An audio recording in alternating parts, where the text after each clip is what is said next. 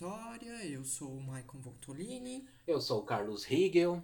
E no episódio de hoje a gente vai tratar de um conto chamado Aqueles Dois, de 1982, do Caio Fernando Abreu, gaúcho. E, mas antes disso, Carlos, eu acho que é importante que a gente fale um pouquinho sobre a retomada do projeto. Sim, estivemos aí alguns meses é, afastados, estávamos com saudade. Confesso que eu tô, tô, tô tremendo aqui. Tivemos aí alguns problemas pessoais, tecnológicos. Já aproveito e peço desculpas porque essa edição é, é, vai acontecer de uma forma diferente. É legal a gente também comentar com o pessoal como funciona mais ou menos, né? Então, Sim. geralmente o Maicon ficava com a parte de edição, que, que é muito importante no podcast, é uma coisa que dá um super trabalho. E essa vez ele vai me, vai me assessorar remotamente e eu vou estar tá fazendo edição. Então não me julguem, não me cancelem, não me ponham num paredão se a edição não ficar tão boa como as anteriores. Ficará, ficará sim. Eu vou te dar todo o apoio aí, vou te dar assistência remota e vai dar tudo certo. Eu estou bem empolgado para essa retomada. A gente volta novamente com conto, né, Carlos? Exatamente. Nos episódios a gente trabalhou bastante os contos do nosso russo Dostoiévski. E eu gostei muito desse teu convite para a gente falar desse conto que eu já tinha lido Morangos Mofados há alguns anos atrás e foi uma releitura, na verdade. É um conto muito sensível. É, a primeira impressão que eu tive dele, sabe, Carlos? Uhum. É, foi assim. É, eu posso talvez soar um pouco agressivo no que eu vou dizer, mas eu tive a impressão de que se tratava de um conto, assim, de uma literatura um tanto adolescente, teen, né? Mas numa releitura, assim, porque eu acho que é importante também a gente dizer isso.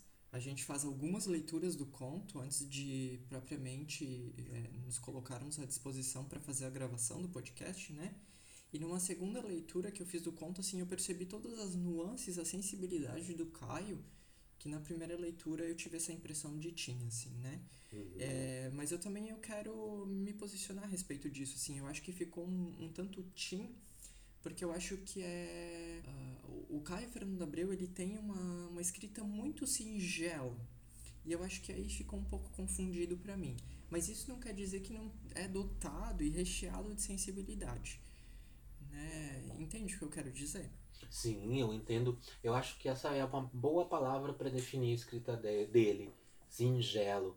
Ao mesmo tempo ele consegue ir a lugares tão tão profundos tão distantes e tão ou tão internos, mas ao mesmo tempo ele escreve de uma forma tão leve.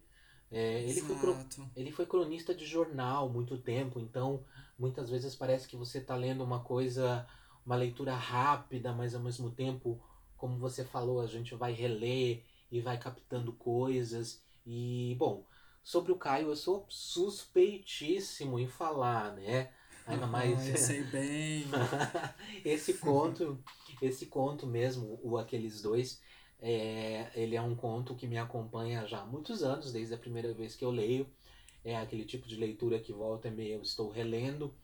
E eu tenho ele tatuado, o nome, né? Eu tenho é, tatuado aqueles dois, de tanto que esse conto me marca por vários motivos. E nessa releitura que eu fiz agora pro, aqui pro, pro nosso podcast, eu já descobri mais coisas e eu acho que também tem a ver com a maturidade, com as coisas que a gente vai passando na nossa vida. Eu acho que é aquele conto que eu concordo contigo, às vezes tem uma coisa de juvenil, mas se você for relendo, você vai identificando várias fases da vida disso que a gente chama de ser adulto, né? Eu acho que é importante contextualizar, sabe, Carlos, que esse conto ele foi escrito em 1982, então assim, era um momento histórico do Brasil que a gente estava numa ditadura, né? A gente precisa lembrar que o Caio Fernando Abreu ele foi exilado e a gente precisa lembrar que também o início do conto diz mais ou menos assim, né? É, todos os outros, assim, antes de, de eu ler, eu quero lembrar que o conto é, retrata a história do Raul e do Saul, né? Aí a gente já tem uma brincadeira do Caio, né? Por essa similaridade do, do nome desses dois, daqueles dois. e Uh, eles trabalham numa firma, numa repartição que dá a entender uma repartição pública, com as minhas palavras agora, e eles se sentem uh, não apenas uh, forasteiros, mas um tanto também exilados desse grupo de trabalho. Né? No entanto, logo de largada, o Caio nos diz mais ou menos assim: todos os outros tinham, tinham referenciais, uma mulher, um tio, uma mãe, um amante. Né? E esses dois, o Raul e o Saul, eles não sabiam se eram do norte, do sul, do nordeste. O Caio o Fernando ele faz essa brincadeira. É, é legal que você falou do, do desse início do conto, dessas brincadeiras. Eu penso assim, uh, a gente tem que lembrar esse conto ele tem um subtítulo que eu queria trazer para discussão também, que ele diz assim: aqueles dois, história de aparente mediocridade e repressão. Porque em 82, se a gente for analisar o nosso país, eram anos muito frenéticos, porque estava começando a abertura do regime ditatorial, é, estavam começando algumas manifestações e isso foi gerando um frenesi, um frenesi cultural, um frenesi de. uma expectativa de uma geração de, de novas possibilidades, né? É, ainda teriam aí mais três anos até o fim, o fim da ditadura, mas era uma época de muitas peças teatrais, muitos filmes, muitas coisas chegando para o Brasil com essa abertura. E, uhum. e quando eu li a primeira vez, você lê isso, aparente mediocridade e repressão, eu acho legal a gente reafirmar essas palavras, a gente já se prepara para uma coisa é, fechada, né? E como você falou, é uma repartição pública. Eu não consigo imaginar nenhum ambiente mais fechado, mais com mais repressão do que um, um lugar assim, uma, uma repartição pública. E ele vai brincando no início do texto, apresentando esses personagens. Eu acho tão gostoso quando ele fala: Raul tinha um ano a mais que 30, Saul um a menos. Né? Uhum. Ele, ele tem um, um, jogo do duplo dos dois, ao mesmo tempo é muito legal aquela coisa do ah, aqueles dois, mas os dois personagens têm nomes, então ele, na minha opinião, ele já te cativa do início. É, e a gente precisa lembrar também que esse conto tem uma frase célebre do Caio Fernando Abreu, que é aquela que diz num deserto de almas também desertas, uma alma especial reconhece de imediato a outra. Né? De imediato, é, quando eu fiz a primeira leitura, assim, eu fiquei me perguntando, né? Se se trata de um amor romântico ou, na verdade, de um amor humano. Porque, bom, os dois estão numa repartição pública e parece que o único local que eles conseguem se encontrar enquanto humanos é quando eles dão uma escapadela para tomar o café preto da repartição. Né? E é ali que começa toda uma história desses dois, né? daqueles como os colegas de trabalho veem essa dupla, né? Que causa tanto. Uh, eu vou usar uma expressão que tu usou, tanto frenesi nessa galera que tá de olho nos dois. Porque eles. Uh, eu tenho a impressão que eles deslocam muita coisa nesse ambiente de trabalho, vídeo desfecho do conto. Eles incomodam, na verdade, porque eu acho que eles conseguem fazer algo, e eu acho que o Caio quis brincar um pouco com isso, que é deixar um pouco a repressão que está fora dos muros da repartição de lado. Né? Ou seja, a, a, a, repressão, é, o Raul e o Saul eles conseguem deixar do lado de fora. Né? Ainda que seja uma repartição pública que esteja dotado de moralismo. Eu, a, a gente vai lendo Caio, Caio teve uma produção muito grande nos anos 80, vem esses termos, né, frenesi e tal, a gente acaba começando a falar. Apropriando, né? Ah, e aí é muito gostoso, porque é, enfim, eu me sinto muito com uma alma dos anos 80, mas enfim.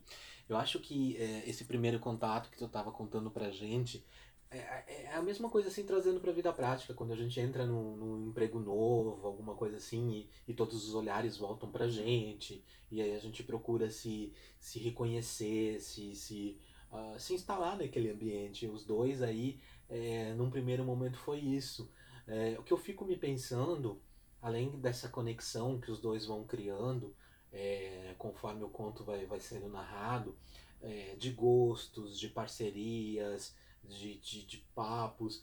É, ao mesmo tempo é engraçado, o que eu quero dizer é o seguinte, ao mesmo tempo que essa, essa repressão era moralista, era julgadora, será que também de uma certa forma não serviu para aproximá-los ainda mais também?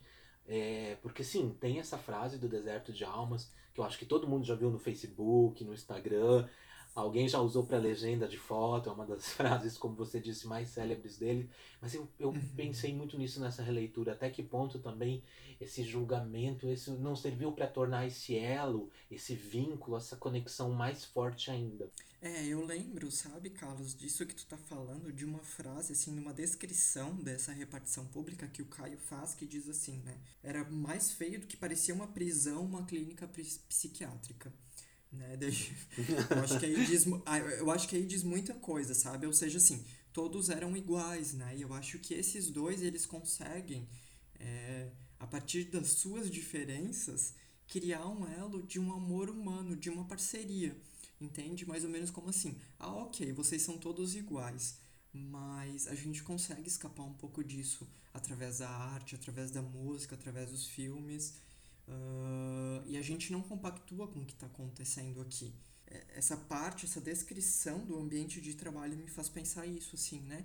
Eu senti, lendo esse conto pela primeira vez, uma, uma grande alteridade dessa dupla, assim, né? Uhum. Porque parece que eles reconhecem, assim, uh, nas suas diferenças, onde é que aperta o calo um do outro, e isso faz como... Uh, mola positiva, sabe? Uma mola bonita de amor, assim, um motor de amor e não de afastamento. De, de trazer para perto, ah, não é semelhantes, eu não gosto muito de usar essa palavra, mas, mas identificar é, ali no meio dessas pessoas, porque eu também quero lembrar que essas conexões, essa, essa sintonia, vem, vem tudo da arte. E aí eu acho que é legal a gente colocar esse ponto aqui vem através de uma conversa sobre livros, sobre filmes, sobre canções, sobre shows. É, eu acho que a arte tem esse poder de aproximar as pessoas, seja numa ditadura, seja num ambiente de trabalho fechado, repressor, seja numa pandemia. É clichê, mas a arte salva, assim. É, uhum. e, e, eu não gosto muito daquela coisa da, da arte isolada, da, da solidão. Eu acho que a arte salva porque ela compartilha, entende? É isso que a gente está uhum. fazendo aqui, quem está ouvindo a gente está fazendo, é compartilhar a visão de um livro, clubes de livro, discos, filmes. A arte transforma aquele nosso ímpar em pares. Eu acho que em dois, em vários dois, em vários aqueles dois. Eu acho que é isso que a gente uhum. precisa cada vez mais. Ainda mais se tratando de uma repressão ditatorial. Né? Eu acho que eh, a arte seria ali a única saída possível, tanto nesse ambiente do prédio físico, né? Como do ambiente de fora, né? social, assim, porque o que me parece é que os colegas de trabalho desse, dessa dupla, desse par, replica o que acontece do lado de fora com esses dois, né? E eu fiquei pensando, sabe, muito, Carlos, assim, nesse pronome que o Caio Fernando Abreu usa, aqueles dois. Né? A gente falou um pouco sobre isso nos bastidores, pré-gravação, assim, né? Uhum. Porque, percebe, assim, parece que aqueles é... Uh, não tem nome, é, é um pouco assim, ah, aqueles. Até quando a gente fala, não, quando vai falar aqueles, não te dá uma impressão que você está falando numa coisa remota, de qualquer de um. Lá. Isso, é aquele, é aquele lá. Ah, pega aquele uhum. lá sabe? Uh, é isso mesmo, é isso uhum. mesmo. Né? Não são aquele, uh, não são assim os dois, não são esses dois, são Ou aqueles... Raul e Saul, né, como poderia ser o nome Isto. do conto, né? Uhum. Isto mesmo. É, aqueles, né? Aqueles uhum. exilados, aqueles forasteiros, aqueles altos e altivos. Aqueles né? estranhos. Isso! Aqueles um tanto excêntricos, né? Que um todo de branco, outro todo de preto, que gostam de canção espanhola, sabe? Uh, Exatamente. Mas assim, agora deixa, deixa eu te fazer uma pergunta que, que eu, eu gosto muito quando a gente começa com essas perguntas, e os nossos três ouvintes também. Uh, duas, na verdade. Já vou mandar duas porque eu sou desses já. Como é que aqueles dois já vai duas. Primeiro, okay. é, eu tenho uma coisa muito sensorial com esse conto, porque toda vez que tá falando as cenas que se passam no trabalho, na repartição, eu sentia um calor, eu sentia um ambiente abafado, úmido. E quando eles estavam uhum. juntos, não parecia que vinha uma brisa, uma primavera. Ai, tô, tô, eu tô até mexendo os braços aqui para quem tá ouvindo a gente, assim, imaginando flores, bem alô, Sim. assim, uma coisa bem gostosa, assim. Sim, e, e o Caio, ele, ele, ele faz, eu acho, essa distinção. Eu tive a mesma impressão quando eu fiz a primeira leitura. Eu falei assim, nossa, mas que ambiente desconfortável. Causa um desconforto, assim, de, de leitor, né? Só que quando eles saíam da repartição, né? Que é quando eles se encontram na casa do outro, que é quando eles Isso. compartilham um filme, que, que é quando eles compartilham uma garrafa de conhaque, parece que o cenário muda completamente. É gostoso, tem uma sintonia, tem uma humanidade gostosa. Sim, isso fica muito evidente. É muito gostoso essa parceria deles. Desses dois, não daqueles. É, e é isso que eu queria te perguntar agora. Será que talvez a gente não começa lendo esse conto pensando assim, aqueles dois, ah, aqueles dois. E quando a gente termina, a gente não tá assim. Ai, aqueles dois. Uhum. Ai, que bonito. É verdade. É verdade. Ai, eu queria tanto estar com aqueles dois. Queria tanto ser amigo daqueles dois. Eu- Aham. Eu acho que tem uma coisa assim que, que caiu muito em. Ao mesmo tempo caiu em desuso, ou caiu num uso apenas romântico. A questão da alma gêmea, eu acho que pra mim é isso, sabe? Não é só romântico e tal, é, é, é, é gêmea de, de, de compatibilidade, de ideais, de sonhos. Eu acho tão bonita essa, essa sintonia, porque é um conto, é papel, mas eu sinto, eu, eu, eu ficava até emocionado, assim, eu fico até hoje emocionado quando eu leio esse conto. Porque é uma construção que tem, e tem toda a diversidade desse olhar moralista, desse, desse julgamento da sociedade, que como você falou brilhantemente, essa repartição é uma. É como se fosse um cosmos desse ambiente ditatorial que o país vivia. E eu volto a dizer uma palavra que você usou lá no início: é singelo, é gostoso, é bonito. É, que bom, que bom que existem pessoas que a gente possa ter esse tipo de, de partilha, né? Uhum. Sim, eu acho que é gostoso, assim, porque tem troca de bilhetinho, tem Hum. troca de telefone, tem ligação telefônica, assistir um filme em dupla, né? Ou seja, se tem uma repartição e eles estão repartidos do resto, né? Mas nem tanto, porque o resto acaba também é, repetindo o que está do lado de fora. Eu acho que eles Uhum. conseguem brincar com isso, né? E isso é muito gostoso. E eu queria chamar agora a atenção também para uma outra coisa. Esse conto, ele tem um erotismo, um homo- um homoerotismo muito forte também. Não sei se tu sac- sacasse isso também. Ele, ele é delicioso nesse, nesse aspecto, porque ele é altamente sugestivo, né? Ele não é, ele não é presencial, ele não é visual, ele, ele vai pelas beiradas, ele sugere. Isso me deu um calor, meu amigo, naquelas Uhum. noites, naquelas coisas, você ficava pensando o que Uhum. poderia acontecer. Eu acho genial como o Caio tem isso na obra em geral, mas nesse conto aqui ele leva isso à máxima potência. E ele é, o, o Caio foi muito subversivo. Uma, por escrever em 1982, num país que estava numa ditadura, ele foi exilado e ele brinca com a temática homoerótica, né? Se for pensar assim, ele foi subversivo pra caramba, né? Por tratar essa questão, assim. Porque sim, em vários momentos, assim, dá um calorão da porra, né? Porque tem um encontro de almas, mas também tem um encontro ali muito, assim, é, que daí parte do amor humano pro amor romântico, pro amor ah, carnal, assim, pro amor tesudo, sabe, da coisa. Né? Eu acho que isso fica muito evidente. Né? Principalmente ali no desfecho, quando os dois entram no táxi ali, tem uma questão muito, assim, é, eu sou teu, tu é meu, né? Não sei se tu sentiu isso. É tipo aquele, aquele, aquele happy end que a gente sempre quer na vida e na Uhum. arte, né? Isso mesmo. E, nossa, cara, eu fiquei pensando assim, o Caio foi muito maluco de escrever esse conto nessa época. É, E, e de não ser, e de não ser reprimido, né? Censurado de publicação. O que é curioso, é bem curioso. Levando em conta que, por exemplo, músicas do Ney Mato Grosso, do Barão Vermelho, do Cazuza foram censuradas, Uhum. Ou seja, o conto não passou no crivo da censura, o que é muito interessante, levando em conta toda essa, eh, todas essas nuances que o conto aborda. Ou seja, ele, ele, ele consegue num conto falar da, da amizade, da repressão, é, consegue ter esse toque erótico. Uh, em poucas páginas, é, é, é, é, bem sensorial mesmo. Eu volto a reafirmar isso porque uh, eu tenho que compartilhar um trecho rápido aqui só para deixar aquela pontinha na galera, deixar aquela vontade de ler.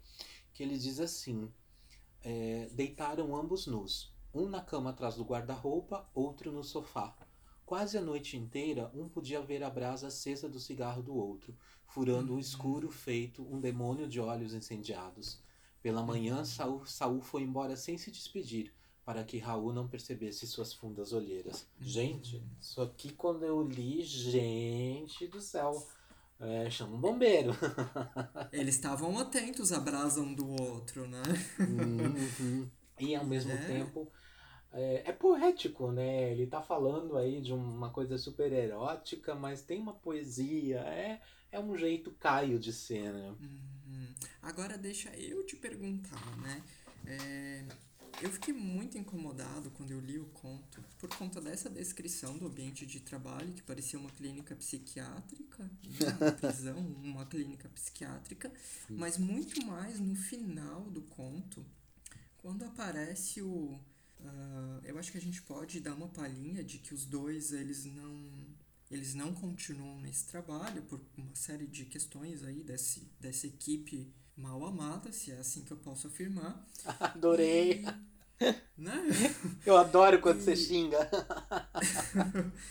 por causa de um atento guardião da moral. E o Caio faz questão de escrever em letras maiúsculas uhum. um atento guardião da moral. Quando eu li, eu fiquei muito incomodado, né? Porque mais para frente ele diz assim: quase todos ali dentro tinham a nítida sensação de que seriam infelizes para sempre. E foram. né? Porque assim, o pessoal estava mais ocupado com os dois do, do que com si próprios. Eu fico imaginando a qualidade do serviço, né? Vamos falar, vamos jogar na roda, porque trabalhar ninguém trabalhava ali também. Sim, e eles estavam mais ocupados com essa relação dos dois, mas assim, ó, poxa, beijinho no ombro, né, pro recalque passar longe, porque então que também façam pares e que também vão ao cinema com esses dois e que também dividam uma garrafa de conhaque, se for o caso.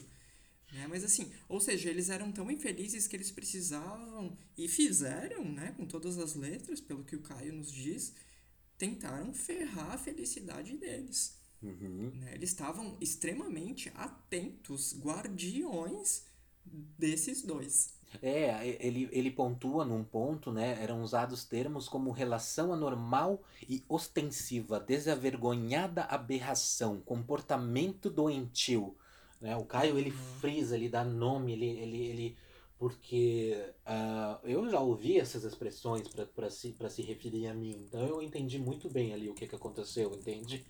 É, eu acho que Como a gente. o amor incomoda, né? Não só o amor, mas o, a liberdade de ser quem é, de falar, de agir, de não seguir aquilo que a, abre aspas, moral, fecha aspas, segue, abre aspas, como padrão né? Uhum. Quando você fala mais alto, quando a tua voz não é tão grossa, quando você é, é, rebola um pouco ao andar, quando você não tem vergonha de dar risada. Uhum. É, o amor próprio, é verdade, você tem razão, porque é o amor, mas é o amor próprio também. Como isso uhum. incomoda, como isso. É, a gente falou tanto em repressão aqui, é, num sentido de governo, de ditadura, mas a repressão é, humana, de moral, falando bem português, de, de cuidar da vida do outro, de essa infelicidade, essa esse medo, esse preconceito, essa homofobia, tudo de ruim que, que, que, o ser humano tem. Estamos falando de um conto de 40 anos atrás, mas que pode, poderia ser escrito hoje tranquilamente, entendeu? Uhum. É, falta, que me perdoe quem está me ouvindo, olhar cada um olhar para o seu próprio rabo, deixa o outro ser quem quiser, falar com quem quiser.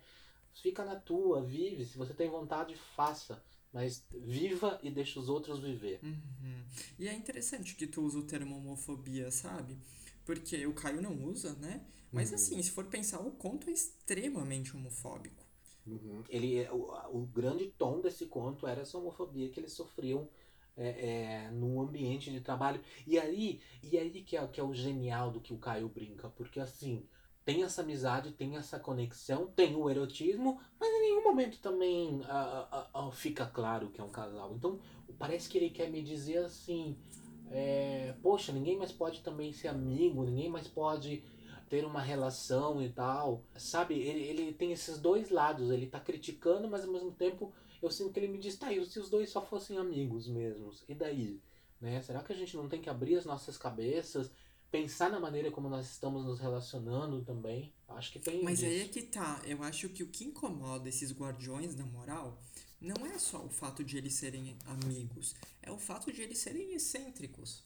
É o fato de eles serem um pouco diferentes do, da, da, grande massa ali que está nessa repartição, que está repartida, né? Que tá, é, é, eu acho que é isso que incomoda, é isso que o Caio quer mostrar, assim, né? No entanto, é, é aqueles, né? Tem, parece que é uma atmosfera de desprezo, assim, uhum. né? Que vem de fora para os dois, sabe? Eu, eu, eu, eu, eu me exalto, assim, porque fiquei até nervoso aqui. Eu fico tão irritado com essas coisas, porque é uma coisa que eu já passo, passei tanto no meu dia a dia e, e, me dói, me irrita. Hum. Cara, o Raul e Saul são tão maravilhosos, sério. Vocês têm que ler, vocês têm que conhecer. O Caio coloca nele. O Caio é um escritor de muitas referências. Tem muitos é, filmes, músicas, livros. A obra dele é uma obra que você não descobre só o universo dele, você descobre muita coisa, né? E, uhum. e, e, me chateia muito que eu queria estar aqui, Michael, gravando contigo, e particularmente porque assim, você é, é uma pessoa assim que eu tenho muita admiração, não só pela pessoa incrível que você é, mas pelos pelas é recíproco, amigo. Pelas coisas que um apresentou para o outro, pelo que o descobriu, pelas trocas, enfim e tanta admiração e, e a gente só tem a somar uns aos outros, sabe? E vem meia dúzia ele dizer, ai não pode, ai isso, ai aquilo, é, é, é, tem que se comportar de tal jeito, não pode usar tal coisa, não pode dar um abraço. Cara, eu, eu fico muito irritado com isso. Sim, e é interessante mesmo isso que tu disse, assim, porque sobre a questão referencial do Caio, né? Porque ele começa o conto com um poema do Walt Whitman, né? Uhum. Depois ele traz a Violeta Parra, que é uma, se eu não me engano, é uma cantora chilena. Isso. Né? Uhum. Depois ele vai trazer um filme, Infâmia, uhum. que inclusive eu acho que você já assistiu e já me recomendou, certo? Certo. O Infâmia, ele é muito legal porque é o seguinte, é um filme da década de 60. Ele é um filme que a versão original foi feita na década de 30, foi refilmada em 60, com duas das maiores atrizes da época, que é Audrey Hepburn e Shirley MacLaine. E o que que acontece? Eu vou dar só uma sinopse, não é spoiler, é a sinopse do filme. É o seguinte, são duas professoras que trabalham num internato e tem uma menina lá meio pestinha, tá meio mal das notas e tal. E, tipo, tem aquela coisa de vai reprovar, não vai reprovar, menina riquíssima, tem de tudo, mimada, ela meio que inventa que as duas professoras têm um caso. Ou seja, é, é, é um conto, é, é um filme que tem referência com um conto também, com um pouco dessa situação que, uhum. que, que, eles vivem. Mas tem uma coisa também que no filme, na década de 60, é muito suavizado. É muito. É, é, é, não é falada a palavra lésbica, relação, sabe? Sabe aquelas coisas não ditas, assim, meio uhum. transformadas. Então ele foi muito genial. Aqui eu acho que foi bem intencional ele citar esse filme mesmo, sabe? É, antes eu tava falando, eu me perdi, mas agora eu retomei o que eu, eu queria falar. Eu queria estar tá aqui hoje gravando contigo e dizendo assim, poxa amigo, né, que legal, o, o, o Michael me deu um livro maravilhoso de cartas do Caio e eu tô relendo, eu queria dizer assim, poxa, tô lendo as cartas do cara de novo, li esse conto, olha só como é que era na década de 40, como era foda, como era complicado. E, e não, e eu tenho que e a gente está dizendo o contrário, a gente está dizendo 40 anos, 80 e, e, e nada mudou. É, a repressão, os guardiões da moral estão sempre aí. Umas horas mais afastados, uma hora mais sobre os holofotes, mas não evoluímos. Pouco, né? Muito pouco. Cara, é um pouco assustador, assim. É, um pouco não, bastante assustador. Uhum. Né? O conto realmente é muito tocante. Uhum. É, eu mudei de opinião conforme eu ia relendo, se passou de juvenil no final, na última leitura que eu fiz, o que ficou para mim foi assim, é, é sobre o amor humano. Né? Uhum. E de como esse amor humano, em tempos onde isso é questionável, é, importa. Né? Então, o conto é realmente muito bonito. É, eu fico bem, bem, bem feliz que você leu, que você deu a oportunidade de a gente falar sobre ele. É, quem nunca leu Caio, eu acho que é uma boa e tem vontade, eu acho que esse conto pode ser uma boa porta de entrada para esse universo desse gaúcho porreta. Obrigado pela oportunidade, obrigado por ter topado esse, esse, esse desafio, essa gravação. Que sejamos esses dois, não aqueles, né? Por favor. Obrigado, Maicon, e já tô ansioso para a próxima. Ah, eu também. Ótimo retomar, tô muito feliz por esse reencontro, tá? Um abraço bem apertado. Meu companheiro de alma deserta, por que não, né? Gostei Lindo. dessa. Essa, essa ficou, né? Eu adorei essa. um beijo, amigo. Um beijo, até mais. Até. Posso encerrar?